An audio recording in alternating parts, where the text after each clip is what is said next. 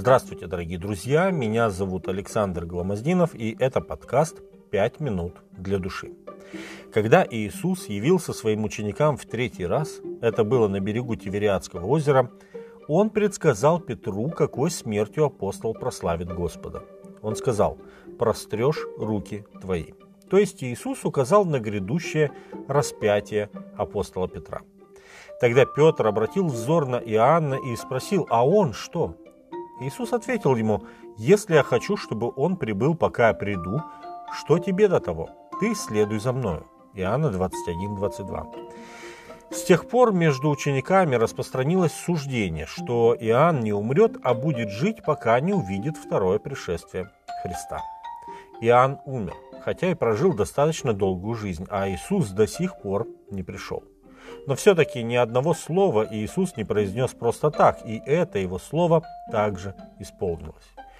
Апостол Иоанн был в заключении за проповедь на острове Патмос. И там у престарелого апостола произошла удивительная встреча, которую он описал в книге Откровения. В один из дней Иоанн услышал громкий голос позади себя.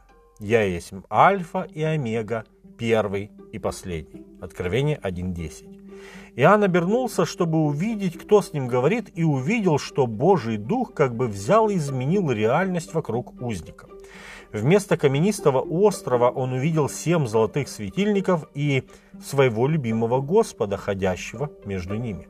Он был подобен Сыну Человеческому, был облечен в падир и по персям опоясан золотым поясом. Голова его и волосы были белы, как белая волна, как снег, и очи его, как пламень огненный и ноги его подобны халкаливану, как раскаленные в печи, и голос его, как шум вод многих. Он держал в деснице своей семь звезд, и из уст его выходил острый с обоих сторон меч, и лицо его, как солнце, сияющее в силе своей. Откровение, 1 глава, с 13 по 16 текст. Иоанн не смог выдержать такое страшное великолепие, и он упал на землю, как будто мертвый. Тогда Иисус подошел к нему, коснулся рукой и сказал, «Не бойся, я есть первый и последний, и живой, и был мертв и се жив во веки веков, и имею ключи ада и смерти. Итак, напиши, что ты видел, что есть и что будет после сего». Откровение 1, 18, 19. Позже, что было, Иоанн написал в своем Евангелии, а что есть и будет, описал в Откровении. Иисус показал Иоанну, что должно произойти на земле в последующие годы и века. Он показал ему, как будет развиваться Божья Церковь, с какими трудностями и вызовами она столкнется. Иоанн увидел, что опасность грозит церкви не только извне, но и изнутри. Иисус показал Иоанну, как лукавый будет стараться разрушить церковь. Кажется, что Церковь Божья вот-вот падет, но Иоанн видел, что вся история, еще до того, как она стала историей, находится в руках Божьих.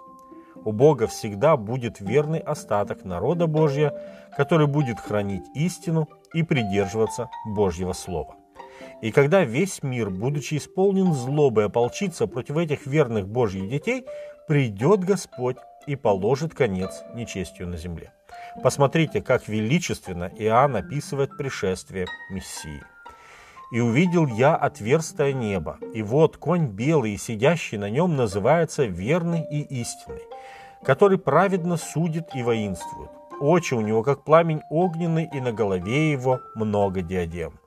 И воинства небесные следовали за ним на конях белых, облеченный в весон белый и чистый». Откровение, 19 глава, с 11 по 14 текст. Второе пришествие Христа – это блаженное упование Церкви и величественное завершение дела проповеди Евангелия. Пришествие Иисуса будет буквальным, личным и видимым всему миру событием. При его возвращении могилы не смогут удержать тех, кто посвятил свою жизнь Богу, кто с радостью покаялся и принял дар спасения. Они воскреснут и вместе с живыми праведниками будут отмечены божественной славой, вознесутся на небо Господу. Подобно тому, как вознесся Иисус с Масличной горы почти две тысячи лет назад.